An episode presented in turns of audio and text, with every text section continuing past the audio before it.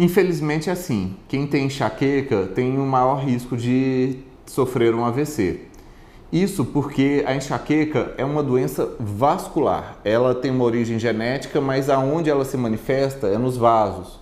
Os vasos eles ficam inflamados, eles apertam uh, o vaso e tem dificuldade do sangue passar.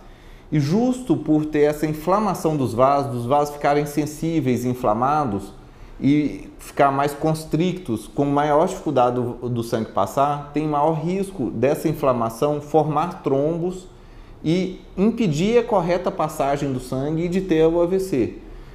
É tão verdade isso da não passagem do sangue no vaso que tem pessoas que têm enxaqueca que o vaso aperta e o sangue não passa e a pessoa tem fenômenos neurológicos que a gente chama de aura, como ter luzinhas no campo de visão, ter perda de uma metade do campo da visão, de ter perda da capacidade de falar, de ter um braço ou uma perna que não mexe antes ou durante a crise. E são fenômenos iguais a um AVC, só que melhoram.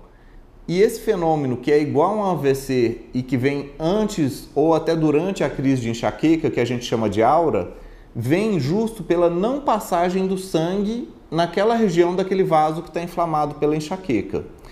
A enxaqueca, especialmente a enxaqueca com aura, faz a pessoa ter um risco oito vezes maior de ter um AVC em relação à mesma pessoa que não tenha a enxaqueca com aura.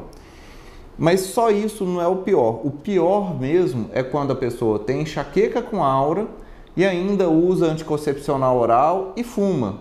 Se a pessoa fuma, usa anticoncepcional oral e tem enxaqueca com aura, pode chegar a ter um risco até de 54 vezes maior de ter um AVC em relação a uma pessoa que não tem enxaqueca, não fuma e não usa anticoncepcional oral.